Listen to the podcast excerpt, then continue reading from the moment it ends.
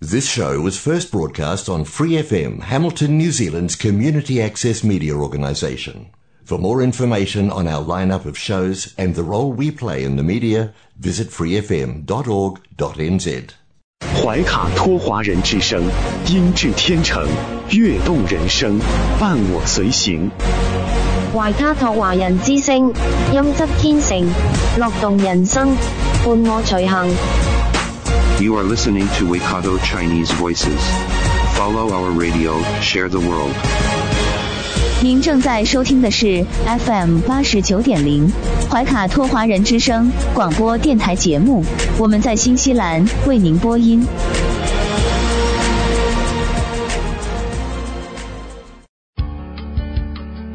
天涯不遥远，世界在耳边，声音通四海，资讯传万家。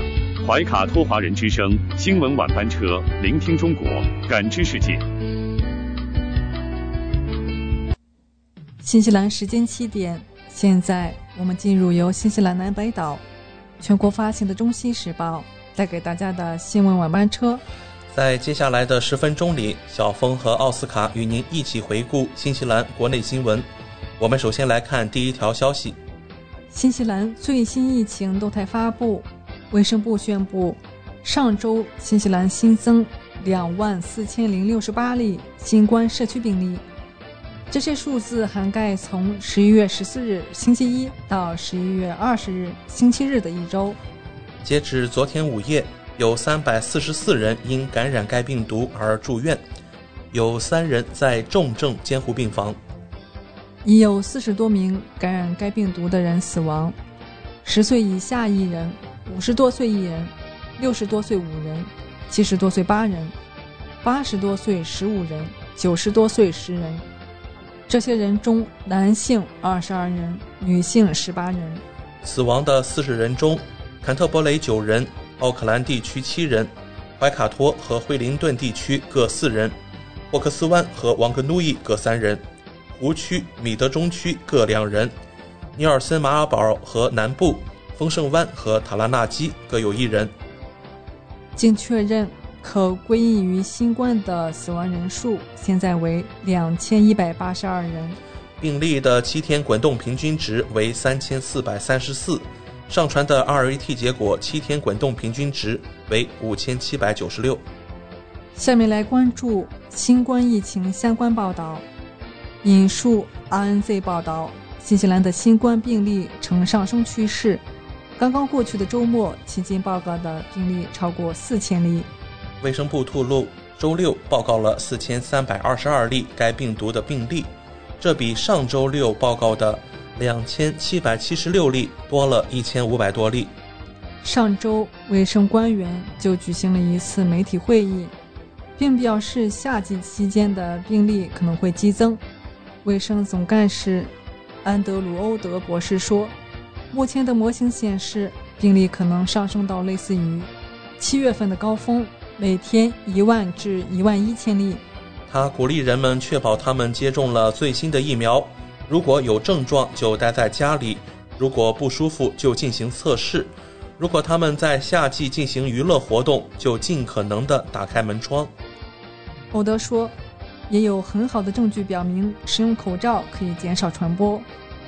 该部将发布一份夏季检查清单，以帮助人们做好准备。新西兰仍然处于管理正在发生的新冠病例的有利地位，但欧德警告说，我们还没有走出新冠的阴影。下面来聚焦卫生专家观点。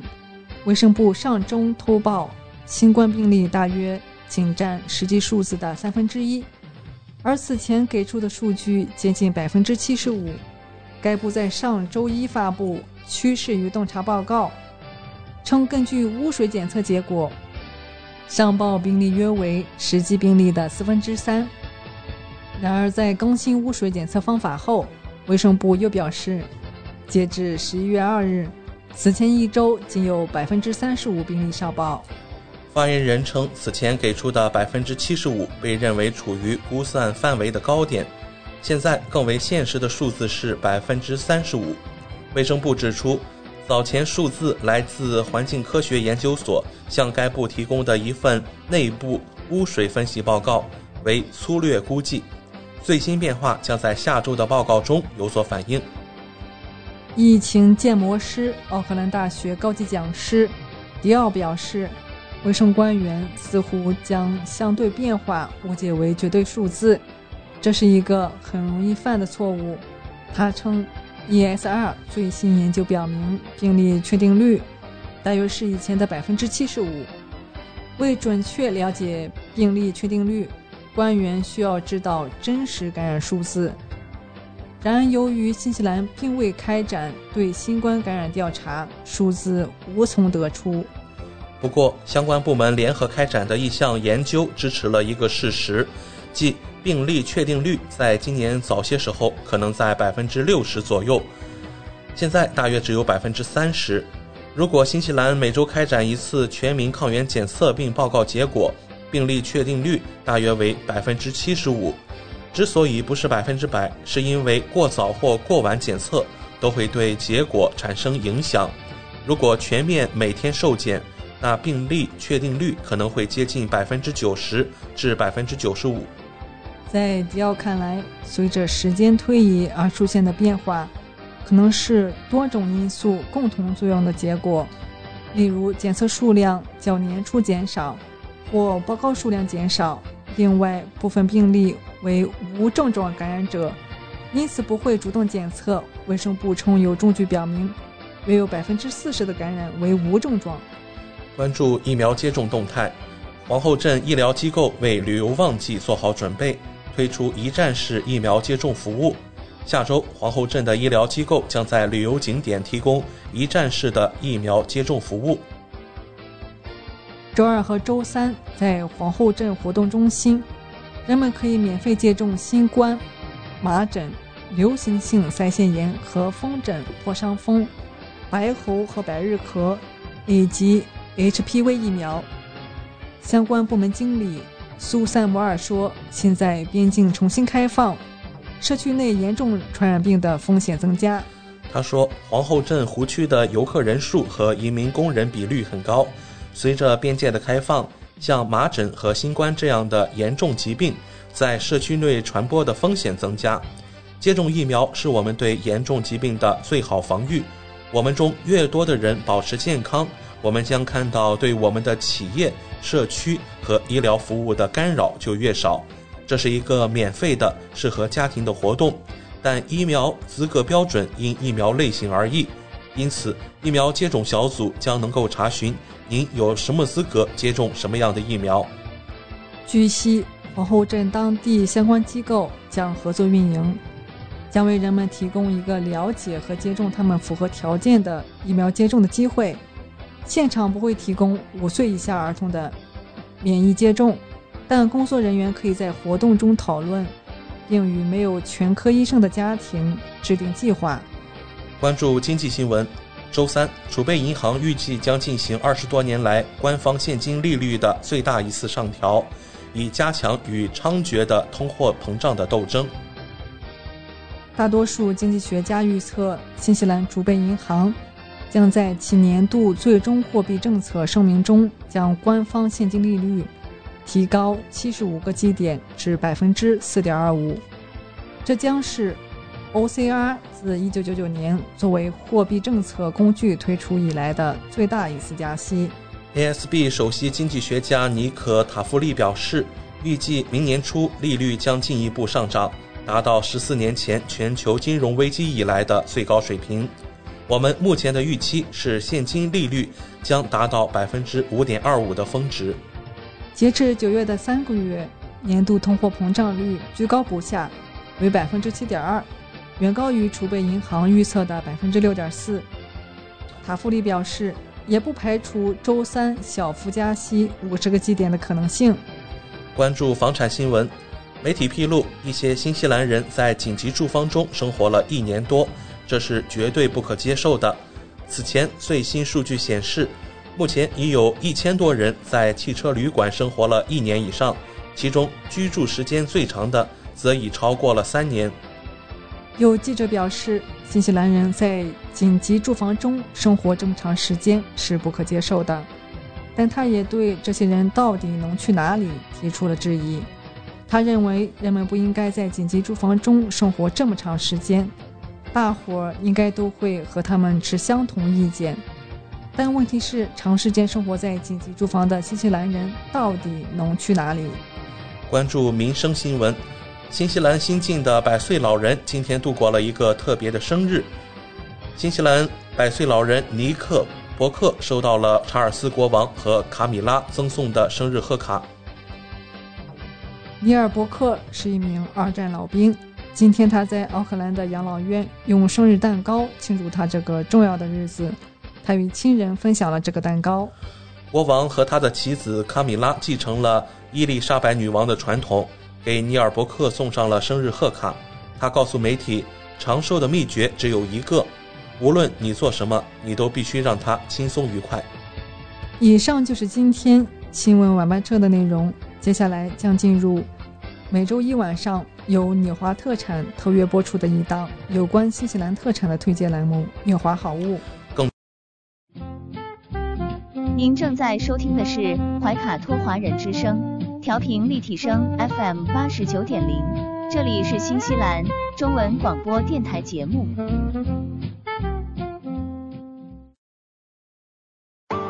上有天堂美景，下有纽华精品，品澳新美味，享时尚生活。纽华特产，生态领先，欢迎进入纽华好物花园，让我们一起种草吧！选全球特产。还看纽华好物。各位怀卡托华人之声中文广播的听众朋友，主播奥斯卡问候大家晚上好，感谢您继续关注我们的节目。从二零二一年开始，怀卡托华人之声迎来了一位全新的品牌嘉宾，我们请出新西兰纽华特产的好物推荐官。和收音机前和正在线上收听节目的新老朋友们认识一下。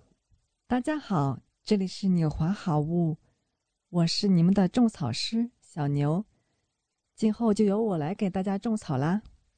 小牛晚上好，很高兴在今后的每周一与您共同为听众朋友带来我们的纽华好物。没错，纽华好物是一档介绍新西兰本土特产的栏目。其中“纽”就是代表英文音译的纽西兰，也是华人朋友习惯发音的新西兰，而“华”自然就是中华大地了。纽华特产的名字太有意义了。收音机前和正在线上收听节目的听众朋友，通过哪些渠道可以了解我们纽华特产呢？纽华特产的官方网站是三 w 点 n z i n c n 点 com。这个域名其实非常好记，NZ 代表新西兰英文简称，而 CN 是中国的英文简称，用 IN 连起来，NZINCN 其实就是新西兰在中国的意思。嗯，没错。还有一个更简单的办法，听众朋友，无论您用谷歌还是百度搜索“纽华特产”，点击排名第一个搜索结果，就进入我们的官方网站了。是的。大家有什么不明白的，也可以添加我们的微信号“纽华”的汉语拼音全拼 “n i u h u a”，很乐意为大家解答。当然，大家还可以通过每周全国出版的《中信时报》醒目的位置，找到纽华特产最新最全的整版促销海报。嗯，线上购物的确是在疫情期间保证自己和他人健康的安全方式。小牛。我们消费者在纽华网上购物的时候，在支付环节也会更方便吗？嗯，是的，主持人这个问题，相信大家都很关心。数年以来，纽华特产与时俱进，在前期人民币纽币银行转账的基础上，先后开发并上线银联支付、微信支付以及支付宝扫码支付。您可以方便的使用您喜欢的方式，通过人民币或者纽币进行支付，完全不产生任何手续费。有这样简单便捷的多项选择，真是太好了。下单以后，我们可以看到物流情况吗？没问题。纽华特产在用户后台植入了您的专属物流跟踪系统，保障海淘用户随时掌握国际快递清关的状况。真正让消费者做到全程监控。上周纽华好物通过推荐官小牛的介绍，相信听众朋友对于红色微脸面膜、月光宝盒花青素葡萄籽精华以上产品有了一个比较详细的了解。那么今晚的节目，我们和大家聊些什么话题呢？今天来种草一下喜臣的乳铁蛋白绵羊奶粉，它是儿童、孕妇妈妈都可以喝的羊奶粉，全新升级的乳铁蛋白配方。含蛋白质、乳铁蛋白、EGF、AS2 酪蛋白、硒，还有叶酸。乳铁蛋白每100克奶粉中含有一百一十毫克，是黑金级免疫力防护，能给孕产妇提高抵抗力，促进铁的吸收，还能给三岁以上的儿童。提供核心免疫蛋白，促进宝宝健康成长，富含多种营养，好喝易吸收，口味清新淡雅无腥味，含有更多阿尔法 S 二酪蛋白，乳糖不耐受的人群也可以喝，分子小易于吸收，还含有硒、维他命 C 与 E。有着抗氧化的作用。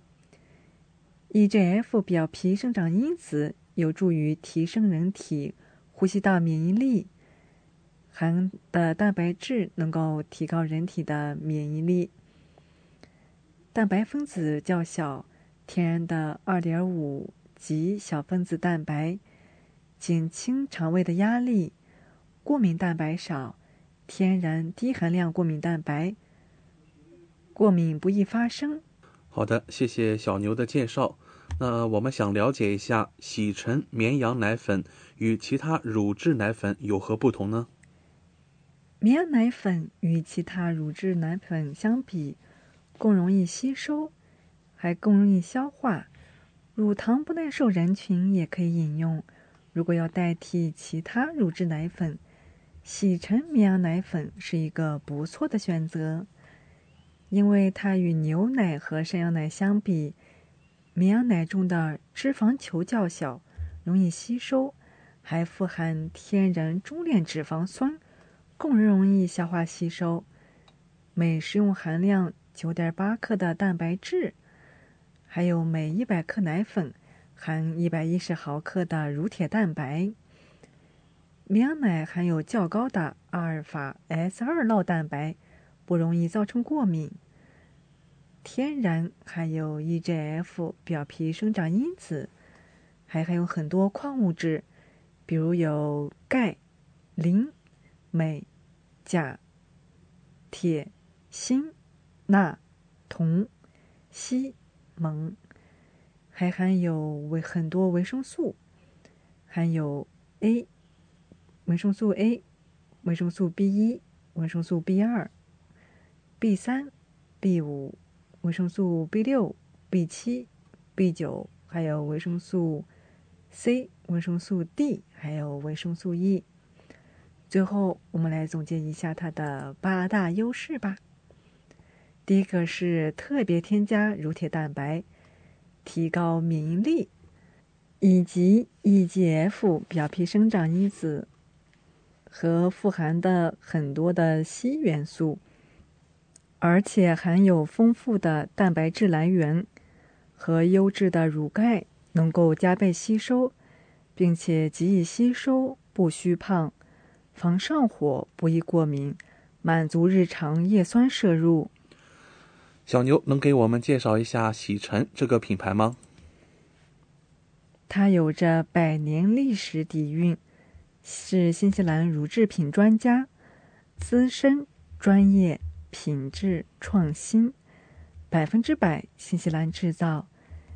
喜臣品牌于一八八七年在新西兰创立，在乳制品行业已经有一百三十多年的历史，拥有资深乳品经验和品质口碑，一如既往专注品质，严格的奶制品质量监管制度，在品质管控上，洗尘严苛把关，层层质检，从牧场到成品进行点对点的控制，实行全方位的产品质量监控。下面我们来种草一下纳迪奥的防晒乳液，它是 SPF 五十加的，含有二百毫升。不惧日光，想要长时的防晒，就要选纳迪奥防晒乳液啦。防晒指数升级，长时间减轻紫外线伤害。SPF 五十加的高倍防晒乳液，防晒时长约等于十二点五小时，能有效减轻大多数场合的紫外线伤害。它能够防水防汗。享受更多清水时光，防水防汗技术保护防晒成分持久不易脱落，还能够持续耐晒，朝九晚五，有效防护，有效抵抗紫外线，阻断 UVA、UVB，预防皱纹和晒斑，而且清爽不黏腻。释放肌肤自由呼吸，轻薄质地，舒适易吸收，肌肤清爽无油腻感，防水长达四小时。我们来看看它的成分吧。它含有芦荟和维生素 E，有助于保湿、柔软和光滑的皮肤，防水耐晒，户外海边自由释放。户外运动、亲友出游、逛街聚餐、海边娱乐，都可以带上它，保护你的皮肤。最后，我们来看看奥家宝的叶黄素护眼配方，含有六十片，防蓝光、呵护视力、拯救手机党，能够抵抗蓝光的伤害，影响视力健康的杀手。就是熬夜追剧，眼睛酸痛；游戏玩家玩上通宵，眼睛酸涩；工作不离电脑，视力模糊。让我们来补充一下叶黄素，刷屏不伤眼。叶黄素护眼片六十粒，能够消除你的不适，呵护黄斑区，抵抗蓝光伤害。叶黄素的作用有什么呢？我们来看一看吧。叶黄素存在于人体眼部所有组织中，其中视网膜黄斑区浓度含量为首。保护黄斑区健康，对保持正常的视觉机能至关重要。人体本身不能合成叶黄素，只能靠摄入来补充。许多流行病学调查结果显示。每日补充一定量的叶黄素，能使人体视力有所改善。嗯，谢谢小牛的介绍。接下来，我们照例准备了一些听众朋友们关心的问题，想要请就请教小牛了。那在这里啊，首先我们看第一个问题：叶黄素与护眼宁、蓝莓护眼配方在成分上有哪些区别呢？叶黄素护眼片。主要成分为叶黄素和玉米黄质。叶黄素和玉米黄质是黄斑区视网膜色素的主要成分，可以帮助抵御蓝光伤害。对于户外工作者、经常对着电脑或手机屏幕的人群很有帮助。蓝莓护眼胶囊中的主要成分为蓝莓提取物。蓝莓提取物是植物抗氧化剂。可以帮助眼睛抵抗自然期侵害，提高视力敏锐度，并且可以保护眼部血管，促进微循环，缓解视疲劳。特别对眼部有红血丝的人群非常适合。好的，感谢今晚做客直播间的纽华好物推荐官小牛的精彩介绍。那在节目尾声啊，主持人奥斯卡照例要给大家争取福利了。今晚有哪些给怀卡托华人之声电台听众专属的优惠活动呢？纽华特产一定不让大家失望。最近纽华的新西兰仓还有一件包邮、整单包邮清仓大促活动。首先，只要您在纽华特产网站注册自己的账号，系统将会直升一级 VIP 账号，不需要通过任何前期购买架构。就可以直接看到比注册前更优惠的实体价格。同时，您购买的数量越多，会员体系升级的越高，后台看到的价格体系就会更好，真正让利于消费者。尤其现在疫情期间，政府鼓励大家非必要不外出，因此纽华特产希望通过这种方式，鼓励大家在线上消费的行为。减少病毒传播的机会。怀卡托华人之声的专属福利来啦！如果还想更多的了解我们的好物，听众朋友可以添加微信客服“纽华”的汉语拼音全拼 “n i u h u a” 联系我们。一周内添加我们微信客服的听众，只要备注“叶黄素”，就可以领取二十元的优惠券哦。这是怀卡托。华人之声听众朋友的专属福利，通关密码只在本台播放，而且每周都不一样，还请您注意收听啦。感谢纽华好物推荐官小牛带给怀卡托华人之声的专属优惠，期待下周同一时间您继续带我们分享纽华好物。请各位听众朋友别忘了谷歌和百度搜索排名第一的纽华特产，或者可以随时添加我们的微信客服。纽华的汉语拼音全拼，就可以看到我推荐的超多好物啦！谢谢大家，谢谢小牛做客怀卡托华人之声。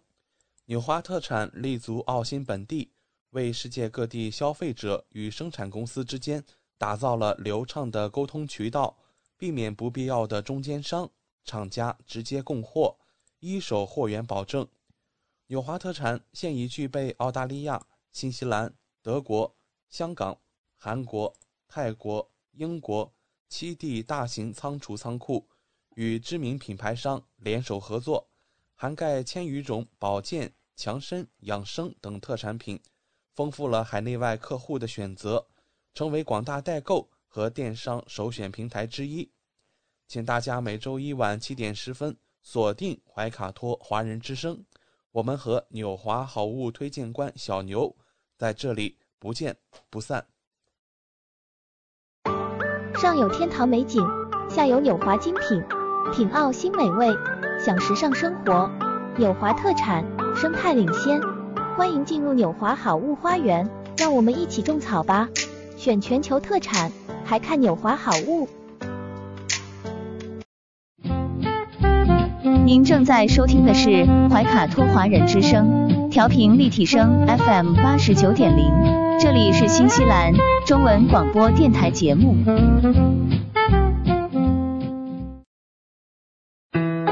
资讯全方位，生活零距离，新西兰大小事，有声世界，无限精彩。听众朋友们，大家晚上好，很高兴在这个寂静的夜晚和您在空中电波相会了。现在我们来到了新西兰大小事节目单元，在这里我们和您分享发生在怀卡托周边以及新西兰全国的大型新闻资讯。希望今天的节目能够带给您所关心的、所感兴趣的新闻内容。我是今晚主播奥斯卡。我们在此前的节目中多次和大家分享过这样一种观点，那就是新冠疫情给全球的经济。带来了重创，那么新西兰呀，虽然偏于南半球一角，但是呢，也不能独善其身。我们看到新西兰的经济啊，出现了大幅的波动。那好消息是我们如今啊，已经来到了后疫情时代，世界各地的经济啊都有所复苏。同样，新西兰也期待着一波强劲的反弹。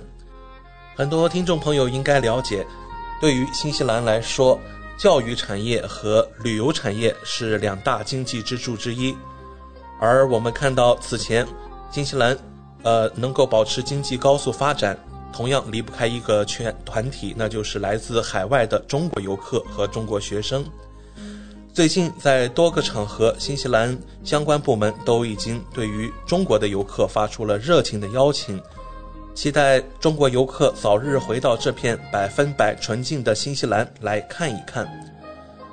我们今天的新闻当中啊，首先和大家来分享一下旅游部长的观点。新西兰旅游部长就表示说，现在虽然游客开始返回新西兰，但可能至少需要一年的时间。也就是二零二四年，中国游客才会大量回归。现如今，大量澳大利亚人已经越过塔斯曼海峡来到这里旅游，而且也有源源不断的来自北美的游客。数据显示，截止十月二十六日的四个星期内，约有十四万五千名海外游客抵达。旅游部长斯图尔特·纳什在接受采访时说。一位中国专家告诉他，这个国家严格的新冠措施最早要到农历新年才会放松。他补充说，实际上，这个来自拥有十四亿人口的国家的游客要到二零二四年才会开始大量引入。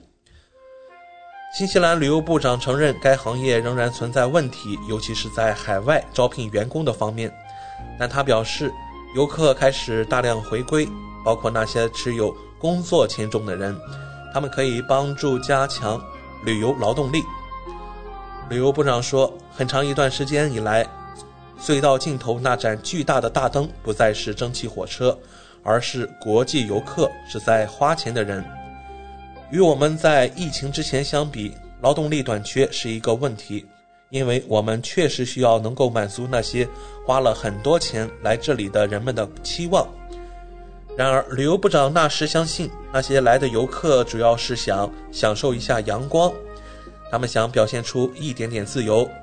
如果他们需要多花十分钟才能喝到咖啡，那这种感觉就不怎么样了。旅游部长表示，已经批准了超过三万五千个工作签证，已经有一万七千名工人在新西兰工作。此外，每周还有大约一千名工人抵达。就在疫情大流行之前，旅游业是新西兰最大的出口产业。二零一九年带来了约四百亿纽币的收入。纳什表示，他希望这个国家的旅游业将继续发展，使游客人数恢复到二零二零年前的水平。然而，旅游部长并没有对这一理想的数字过分沉迷。相反呢，他认为还有另另一种说法，那就是让游客到更远的地方旅行。以便在他们旅行中能做另一番事情，体验不一样的风景。新西兰旅游部长已经做出这样一番预测呀，就是中国游客将会在二零二四年大量的返回新西兰来观光。我们也说啊，那影响新西兰旅游市场的关键因素啊，除了是新冠疫情，那么还有一个因素我们也不得不关注，那就是新西兰。纽币的汇率问题，我们看到啊，最近的纽币也是出现了很大的一个波动曲线。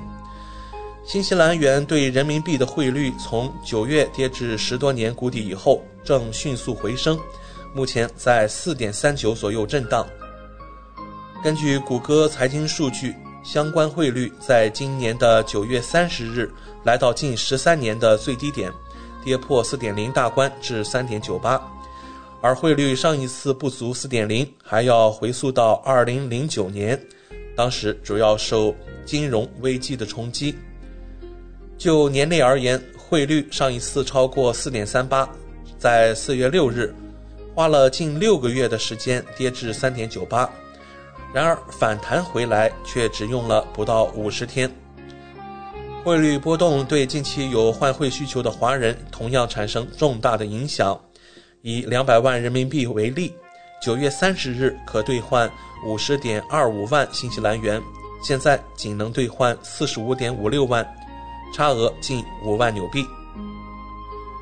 纽币市场的波动可以说是一家欢喜一家忧。那对于旅游市场啊，并不是一个好消息，尤其是来自中国的游客呀，在纽币强劲反弹的时候，各项的花费都显得比汇率低点的时候要高出不少。而对于新西兰的出口市场来说啊，这同样不是一个好消息。那么，我们纽币的强劲走势依然会对于这个出口产业造成冲击。而对于新西兰人出去国外旅行，那无疑是一个好消息。呃，同比来说啊，那新西兰游客在海外的开销会因为纽币的强劲表现呢，让大家节省不少的开销和花费。所以说，这也是见仁见智吧。如果真的像旅游部长说的那样，二零二四年中国游客返回新西兰，呃，我们希望那个时候纽币可以保持在一个相对理性和标准的反弹空间。在今天大小事的尾声，我们再来和大家关注一下新西兰国内的新闻。我们和大家来分享一个有关新西兰人口的消息。根据我们今天的报道，新西兰未婚父母所生的婴儿数量首次超过已婚父母所生的婴儿数量。请各位听众注意到，这是一个首次突破的数量。根据新西兰统计局今天公布的临时出生和死亡数据，在截止九月三十日的一年里，全国的活产人数减少了六百三十三人。死产人数增加了三千四百七十四人，在登记的五万八千七百四十九名国产中，其中有两万九千五百零八名婴儿，也就是占比达到百分之五十点二的父母未婚状态。这些婴儿中，近三分之二的父母以同居关系生活在一起，生育率从上一年的。一点六六胎略降至一点六五胎，仍远低于每名妇女生育二点一胎的正常人口供替水平，而婴儿死亡率也有所下降，每一千名活产婴儿中有三点五七人死亡，低于四点五人。数据还显示，连续第二个季度，新西兰的年度人口增长率仅为百分之零点二。这主要是因为离开这个国家的人数继续超过入境人数。截至九月三十日，人口暂定为五百一十二点七四万人，比上年增加一点二四万人。新西兰的女性人数，也就是二百五十八万三千八百名女性，仍然多于新西兰男性人数，也就是二百五十四万三千五百名。这中间有将近四万名的人数差距，我们看到女性啊比男性要多出四万名，但是呢，与截止六月三十日的数据相比呢，本季度男性的中位年龄略有增加，从三十七点零岁增加到三十七点一岁。同样，这一统计数据对于毛利人口也进行了关注。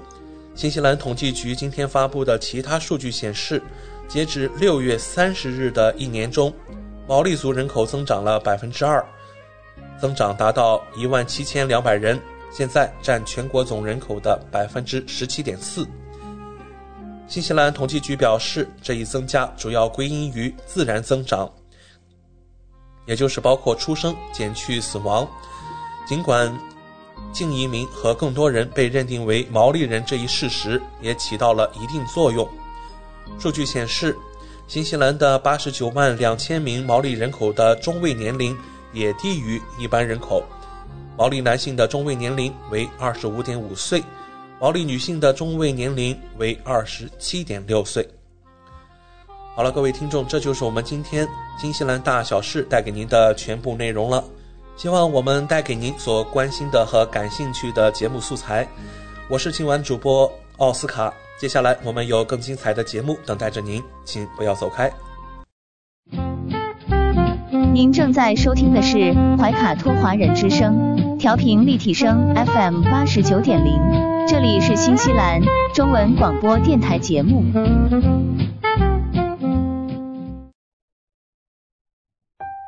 光影随行，戏如人生。怀卡托华人之声中文广播带给您精彩经典的影视剧和纪录片分享，让我们与您展开一段胶片之旅，共同陶醉于光影世界。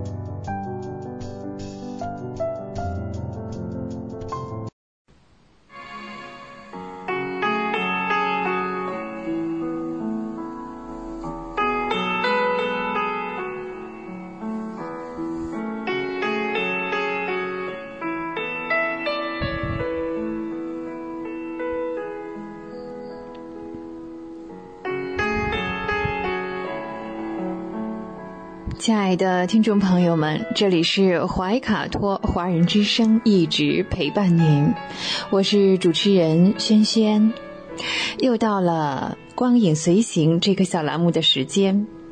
光影随行，戏如人生，分享精彩的影视作品，无论是电影、电视剧，还是优秀的纪录片，都会陆陆续续的来装点您的生活。在今天的节目当中呢，我们要分享一部比较独特的电影，应该说这是一部新片了。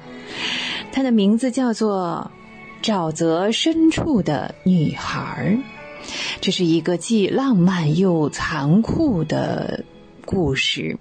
说它是嗯剧情片，又有一些悬疑的成分在里面。这部电影呢，由索尼哥伦比亚影业公司出品，应该是在二零二二年今天啊，呃，爱情电影全球票房的冠军，也是年度呃女士们爱情成长佳作。呃，最近呢，也即将在国内上映了，应该是在十一月份。影片发布的这个特辑当中啊，我们能看到像制片人以及女主角啊等等，他们的主创都已经出镜了，详细解释了这位沼泽深处的女孩啊，接连遭遇的挫折。影片当中呢，呃，基亚的爱情故事会如何发展？她的命运又是何去何从？这都非常的让人期待。爱从本能啊，这种特征啊，呈现出了沼泽女孩基亚与小镇青年泰德泰斯的两段爱情纠葛。其实基亚小时候啊是被家人遗弃了，然后呢独自在沼泽当中长大，在渴望爱的年纪里啊，呃，泰德还有泰斯他们先后出现，让基亚体验了爱情的感觉。基亚与泰德之间呢是浪漫又甜美的初恋，两人呢是志趣相投。泰德呢教基亚读书认字，为他打开了一扇新世界的大门。但之后呢，泰德却并没有履行与基亚的约定啊，抛下他之后是一去不返。哎，那基亚只有独自来疗伤啊。这个初恋的伤痛之后呢，小镇的一位公子哥蔡斯，嗯，实际上呢，他是带着想法来的。那他有很多恋爱的这个，我们说耍花枪啊，让基亚呢再一次相信了他。嗯，和泰德相处的方式是不一样的。基亚与泰斯之间的相处，哈，是一种呃张力十足的碰撞。这段看似甜蜜的关系背后呢，实际上是危机重重。这位小镇的公子哥蔡斯呢，是个表里不一的伪君子。那出演蔡斯的呢是哈里森·狄金生，他也坦言哈。剧中的这段感情是建立在谎言之上的。当蔡斯离奇死亡之后呢，基亚也被卷入了这个案件当中啊，他也是嫌疑人之一。这样一来呢，爱情与悬疑啊这种穿插，让影片是悬。同时，制片人呢。也认为呀，影片讲述的呢，嗯，是女孩在这个关系当中啊，遭遇了坎坷、经受历练的故事。基亚学着去信任、去投入啊，遭到了背叛和伤害之后呢，还要学会怎样去哎，自我疗伤、重振自信。美好爱情的另外一面呢，是基亚未能预料的危机。嗯，令人好奇的是，他将如何治愈伤痛，做出选择，找到真正的自我？电影《沼泽深处的女孩》，嗯，虽说是讲述了一个美的令人心碎的关于爱情和成长的故事，嗯，怎么说呢？其实也是蛮残酷的。嗯，基亚从小呢在沼泽地里独自长大，当然他要和这个城镇上的居民是有接触的。他是受尽了当地居民的像这个排挤呀、嘲笑啊、冷嘲热讽等等。那关于他的留言呢，也都是真的胡编乱造啊，而且是荒诞不堪。伴随着两个年轻人啊进入他的生活，哎，他也是与其说是为他带来新的生活，也是为他带来了新的困境。在沼泽之中，暗流涌动，也很多的秘密呢，嗯。随之而来呢，很多秘密也会在影片当中被揭开。影片对于基亚情感生活描写呢，嗯，应该说是真挚的，也是客观的，所以触动了无数观众的心弦。许多观众认为啊，嗯，沼泽女孩的爱情故事啊，是让人非常感动的。呃，看完之后呢，是相互安利啊，啊，不管有没有谈过恋爱，都能够感同身受。还有的人看完这个电影之后，感觉啊，这个电影太好哭了，嗯，另一方面呢，又是想做人又像基亚一样勇敢，也真的是很不容易。影片中对于爱情故事的细腻又精准的表达，那其实背后呢是深刻的思考，也是受到了观众朋友们的大力的点赞。该片在全球多个国家地区上映以来，口碑是持续走高的，高口碑带动了高票房。那截止到目前为止，《沼泽深处的女孩》全球票房已经突破了一点四亿美元，荣登了二零二二年啊全球电影票房的这个冠军了。其实呢，这部电影也是改编自畅销的小说，嗯，叫做《拉鼓吟唱的地方》。哎，拉鼓吟唱的地方啊，嗯，我们中国人有句俗话啊，呃，什么听拉拉鼓叫还不种庄稼了啊，应该就是那种虫子哈。在影片的预告当中呢，我们也看得出来哈。以这个基亚的自述作为了切入点，揭开了这个少女孤寂的身世，也展现了她呃邂逅美好的初恋哈。其实，在小的时候呢，基亚的父亲哈，嗯，因为一些变故呢，他是一个家庭暴力者，所以呢，基亚的妈妈呢无法忍受这种暴力之后呢，就离家出走了，嗯。后来呢，时间不长啊，啊，父亲呢，怎么说不能剧透太多啊，没意思了哈，呃，最后呢，就是剩下了基亚孤身一人在沼泽的深处长大，所以呢，沼泽就成了基亚的朋友，这里的动物、植物啊，呃，都在以一种特殊的方式和基亚之间呢相互交流。沼泽培养了这个基亚，面对爱，他能够遵循本能，非常纯粹而直白的去表达它。那面对爱中的失落、等待、抛弃和背叛，他又是同样的平静而清醒。似乎是他早就知道了，大家都会离我而去，就如同他的父母一样。爱情与生活的坎坷之外。啊，基亚呢又陷入了谜案当中。啊，我刚才聊到这个蔡司去世了哈，嗯，他的自由呢也被这个世俗偏见啊所限制。他究竟能不能走出这个人生的泥潭，走出人生的沼泽，找到自我呢？这希望大家呢到影片当中啊去找一找答案。这部电影啊，除了情节嗯扣人心弦之外呢，电影当中的风光啊，也真的是让人眼前一亮。它还原了原著当中啊沼泽湿地的风光。这里是飞鸟成群，游海滨沙滩，有郁郁葱葱的湿地森林，波光粼粼的河水，真是充满了唯美与诗意啊！这样一种意境。浪漫的气息呢，也令人沉醉。再加上影片的这个光线、色彩、构图的配合，啊，也是说呢，不仅仅是情节吸引了我们这部电影。啊，在观众的盛赞当中啊，一部精美绝伦、令人心碎的，这是一部现象级的电影了，神秘、不可思议、扣人心弦，啊，捕捉了原著当中的精髓等等。跌宕起伏的剧情，美到极致的沼泽风光，以及精湛的演技和让人落泪、引人入胜的共鸣感，啊，我相信呢。观众朋友们和听众朋友们哈，也是期待不已。希望大家呢能够到大荧幕上领略影片的精美绝伦和震撼的情感力量。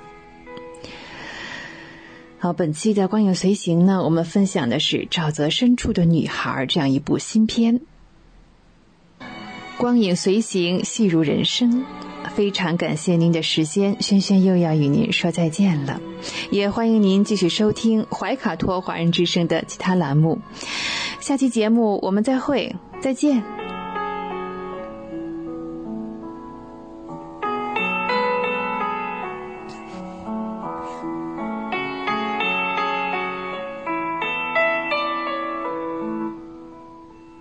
怀卡托华人之声，音质天成，悦动人生，伴我随行。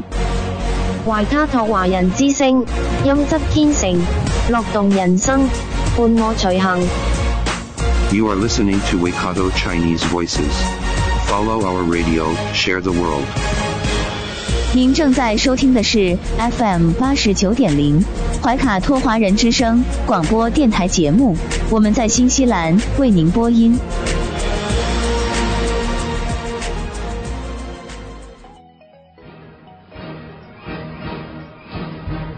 观点改变生活，动态触手可得。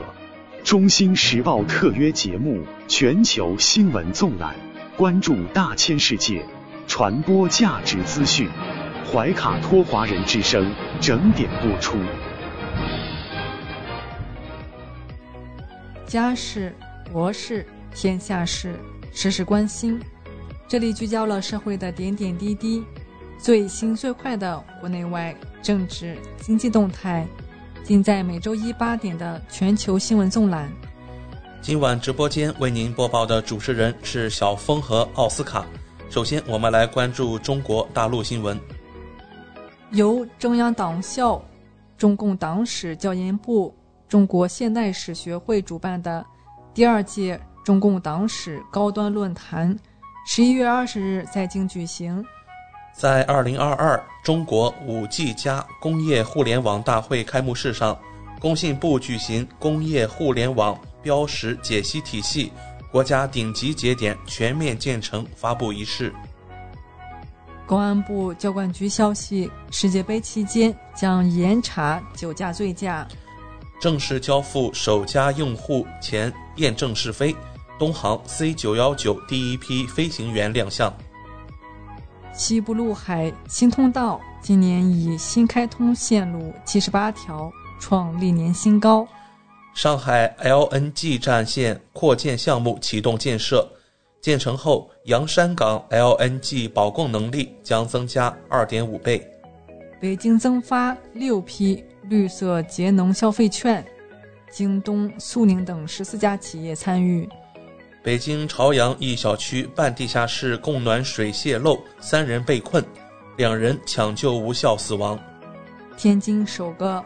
百万千瓦光伏发电项目迎来建设高峰期，既能发电又能晒盐。广汕高铁正式进入全线铺轨阶段，建成通车后，广州到汕尾只需四十分钟。重庆一超市一颗白菜卖九十多元，超市回应勿将条码计量打成单价。福建漳州海警查获走私香烟六万余条。福建一男子将占位车辆丢入河道，警方通报该男子被采取刑事强制措施。浙江警方通报女子在公厕被殴打，轻伤二级以上，十九岁嫌犯被批捕。江西新余离家出走失联九天的十六岁男孩已找到，睡储物间，饿了教室找吃的。带来一组经济新闻。三十一省份平均工资发布，北京、上海非私营超十九万元。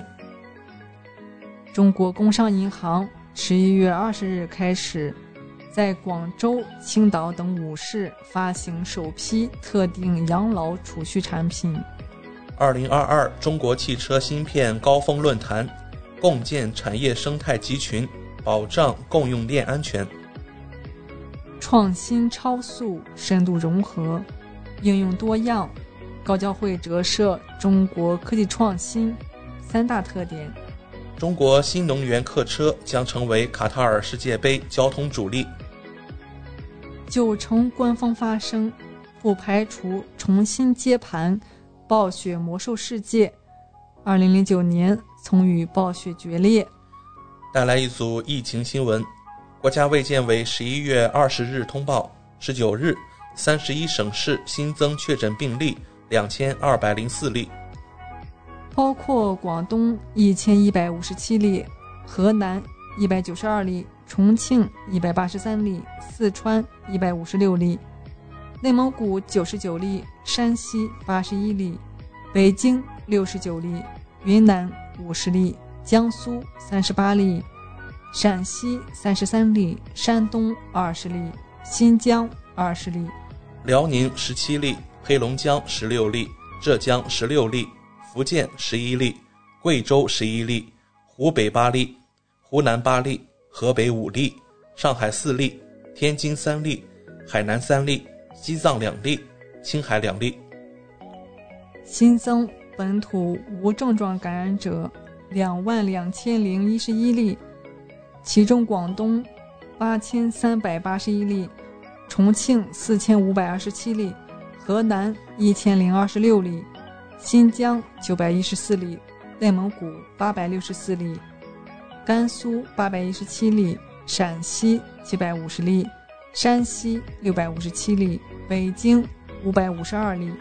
三十一省份累计报告接种新冠病毒疫苗三十四亿四千二百二十五点三万剂次。十一月二十日零时至十五时，北京新增。本土新冠肺炎病毒感染者五百一十六例，其中社会面筛查人员一百三十五例。北京地坛医院公布一例死亡病例详情：八十七岁老人，有多种基础病。北京加大全市统筹实行区字为战，相互协作，形成合力，以最短时间遏制疫情快速上升势头。山西朔州多人未做核酸已出结果，当地卫健委表示，涉及人数多，系第三方失误，正按照要求撤回。北京朝阳区消息倡议区内居民继续坚持非必要不离开本区域。北京多家商场暂停营业及堂食。十一月二十日六时起，首都医科大学附属北京佑安医院门诊及急诊停诊。广州市教育局消息，番禺区中小学十一月二十一日起有序恢复线下教学。广州消息，六十岁以上的老年人仍有十一万余人未接种新冠疫苗首针。成都消息，部分区域将开展扩面核酸筛查。法治方面，山东消息：三名正厅被开除党籍。青岛市委宣传部原部长张军，山东省政协原常委、滨州市政协原书记晏清国，日照市人大常委会原主任高杰，原哈尔滨市住房保障和房产管理局局长孔庆勋被开除党籍。河南商丘市公安局绥阳分局公布数字藏品，涉刑第一案，涉嫌诈骗资金二百六十五万余元。大连警方提醒：加或零零开头的境外来电都是诈骗电话，一律不要接听。军事方面，国防部长魏凤和十一月二十日至二十四日应邀出席第九届东盟防长扩大会。并访问柬埔寨。文体新闻：由国家开放大学主办的第二届当代马克思主义理论研究高层论坛，十一月十九日在北京开幕。鲁迅文学奖获奖作家座谈会在京举行，推出更多增强人民精神力量的优秀作品。天津博物馆藏敦煌文献特展开启，十四件藏品首次亮相。十一月二十日，二零二二杭州马拉松开跑，三点五万人参赛，运动员和马拉松运动爱好者跑经西湖。卡塔尔世界杯开幕式提前一小时，于北京时间十一月二十日二十二点三十分进行，众多中国元素亮相。世界杯首场比赛，东道主卡塔尔零比二不敌厄瓜多尔，全场处于劣势。卡塔尔成为世界杯历史上第一个输掉揭幕战的东道主，创世界杯九十二年历史。港澳台方面，港澳新闻。截至十一月二十日零时，香港新增七千七百三十六例确诊病例，十三名确诊病人在公立医院离世。迪拜橄榄球世界杯转播字幕配错中国国歌名称，李家超表示非常不满及反对，要求提供调查报告。台湾新闻：十一月二十日，台湾新增一万六千二百三十六例确诊病例。新增四十三例死亡病例。以“奋斗与新局”为主题的第八届两岸学子论坛，十一月二十日在福建厦门举办。长三角两岸企业家真湖论坛在江苏泰州共话大健康产业合作。岛内资深媒体人赵少康痛批蔡英文冷血，对熊猫团团离世不吭声。拜登的狗死了，立即哀悼。台湾宜兰县海域十一月二十日上午发生四点五级地震，福建多地有震感。国际方面，王毅谈习近平东南亚之行，把舵中美关系航向。八十个国家、地区和国际组织参展在云南昆明举行的第六届中国南亚博览会。国际单位制日前引入四个新的用于构成十进倍数和分数单词的词头，分别扩展了最大和最小数字的计数单位，以应对科学进步和数据存储量大增的需求。国际计量局消息，闰秒将在二零三五年取消。为期两天的第十八届法语国家组织峰会在突尼斯开幕。聚焦数字化发展、青年就业等。截至北京时间二零二二年十一月二十日二十一时二十一分，美国约翰斯霍普金斯大学统计数据显示，全球累计确诊六亿三千七百九十七万两千五百七十一例，其中死亡六百六十二万零七百一十八例。美国累计确诊新冠肺炎病例九千八百三十万五千七百二十二例，累计死亡病例一百零七万七千零三十一例。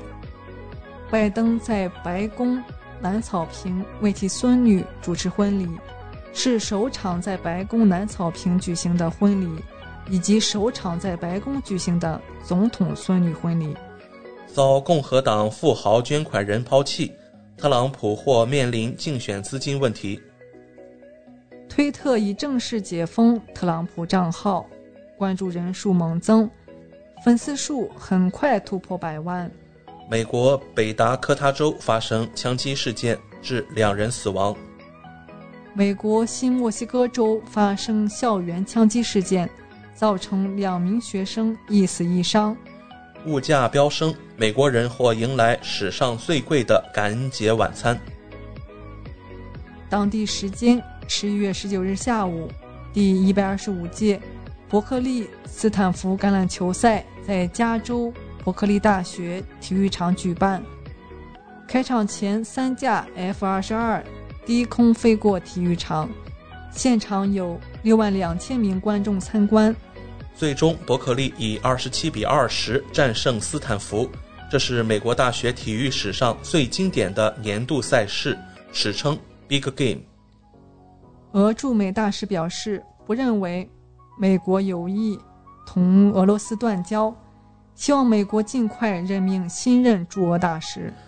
俄方称乌军蓄意杀害俄军战俘，联合国将介入调查。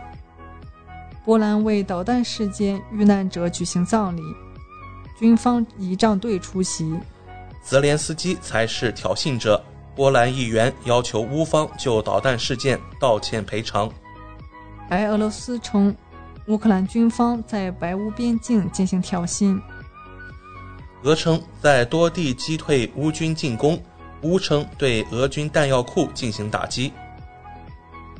英首相苏纳克突访基辅，雪地里参观俄军被毁装备，宣布追加五千万英镑对乌军援助。乌克兰国防快递网站消息。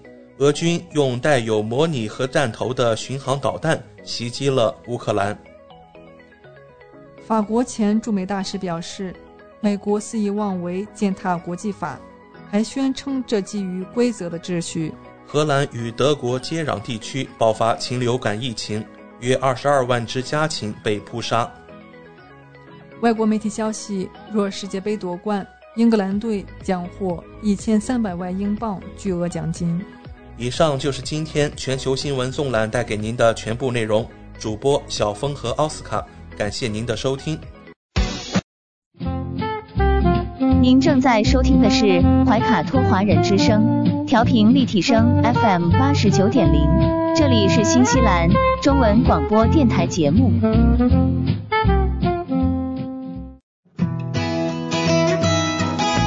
分享读书的快乐，重温经典的感动。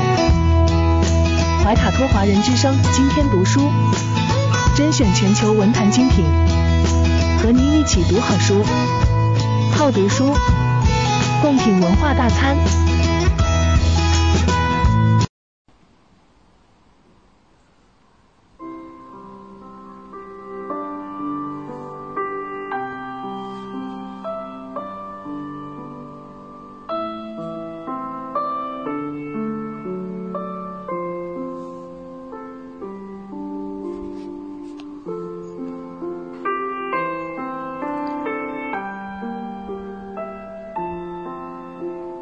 亲爱的听众朋友们，这里是怀卡托华人之声正在播音，我是主持人轩轩。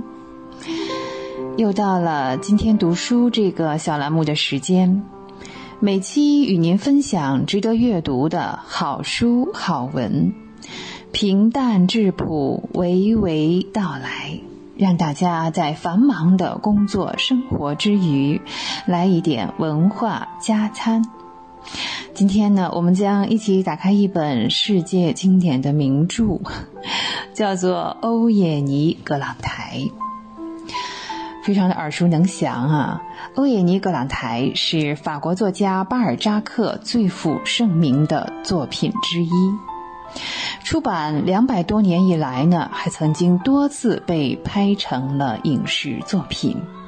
最近一次呢，是在刚刚过去的二零二一年，呃，由此可见这部小说经久不衰的魅力。欧也尼·格朗台小说当中呢，无论是吝啬的格朗台啊，精明算计的查理，还是散财童女欧也尼，金钱都是一个永恒的话题。有些读者朋友们说呢，看书的时候啊。最羡慕的是格朗台，他是一个赚钱的高手，妥妥的富一代呀。那最想成为的人呢是欧也尼，人生赢家，继承着父亲留下来的巨额财产，一辈子也取之不尽的。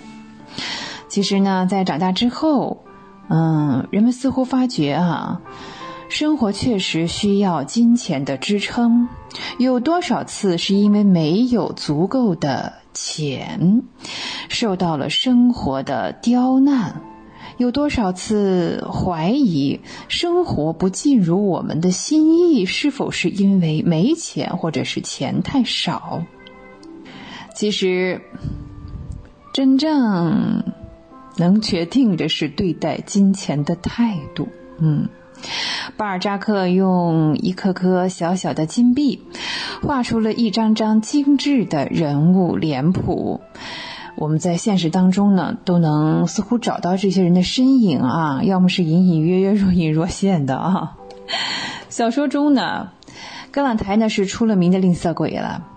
嗯，他从一个嗯白手起家吧，应该说是，后来呢又继承了几方的财产，经营多种产业，每年的收入非常的丰厚，家里有仓库专门来存放金币，这些财富除了他自己啊，那是别无人知晓啊，他的金钱连妻子和女儿，嗯，也未必能够享用到。房子是年久失修的，楼梯呢也坏到了，能把人摔倒。嗯，他的办法呢不是去维修，而是说让人们去绕着走。房间里呢是幽冷阴暗，啊，不管再冷呢，也要等到十一月中旬才能供暖哦。对，欧也妮生日当晚才能生火，作为庆生的隆重仪式。食品还锁在柜子里哈，那格朗台每天呢亲自为家里的几个人来切面包啊，不是因为他多么的爱这些家人，而是要来计算重量。如果哪一天呢，家里唯一的佣人，嗯嗯，在商店里买了什么黄油啊、蜡烛啊，这可是一件能够轰动全城的事情。格朗台对金钱的吝啬和痴迷啊，真是达到了极致啊！那欧也妮呢？从十三岁开始，每年的生日当天可以得到一枚金币，而且呢，这枚金币还要攒起来，是不能当零花钱用的，要攒起来当嫁妆的。嗯，有句话这样讲哈，说吝啬哈，不是不舍得花自己的钱，而是很舍得去花别人的钱。哎呀！这句话 可能放在葛朗台身上是再合适不过了。嗯，他去这个收租子的时候啊，是不管是金钱也好，还是物质也好，各种形式的，是肉啊、蛋啊，哎，太好了，这样他就不用自己再花钱去买了呀啊。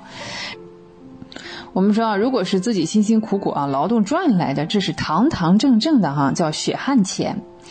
那巧取豪夺别人的财富啊，或者是别人那么可怜的一点点，也要搜刮过来，这才叫横财啊！贪心的葛朗台呢，巴不得每天啊都能够发一笔横财呢，甚至是连这个亲戚啊，他也不会放过的哈。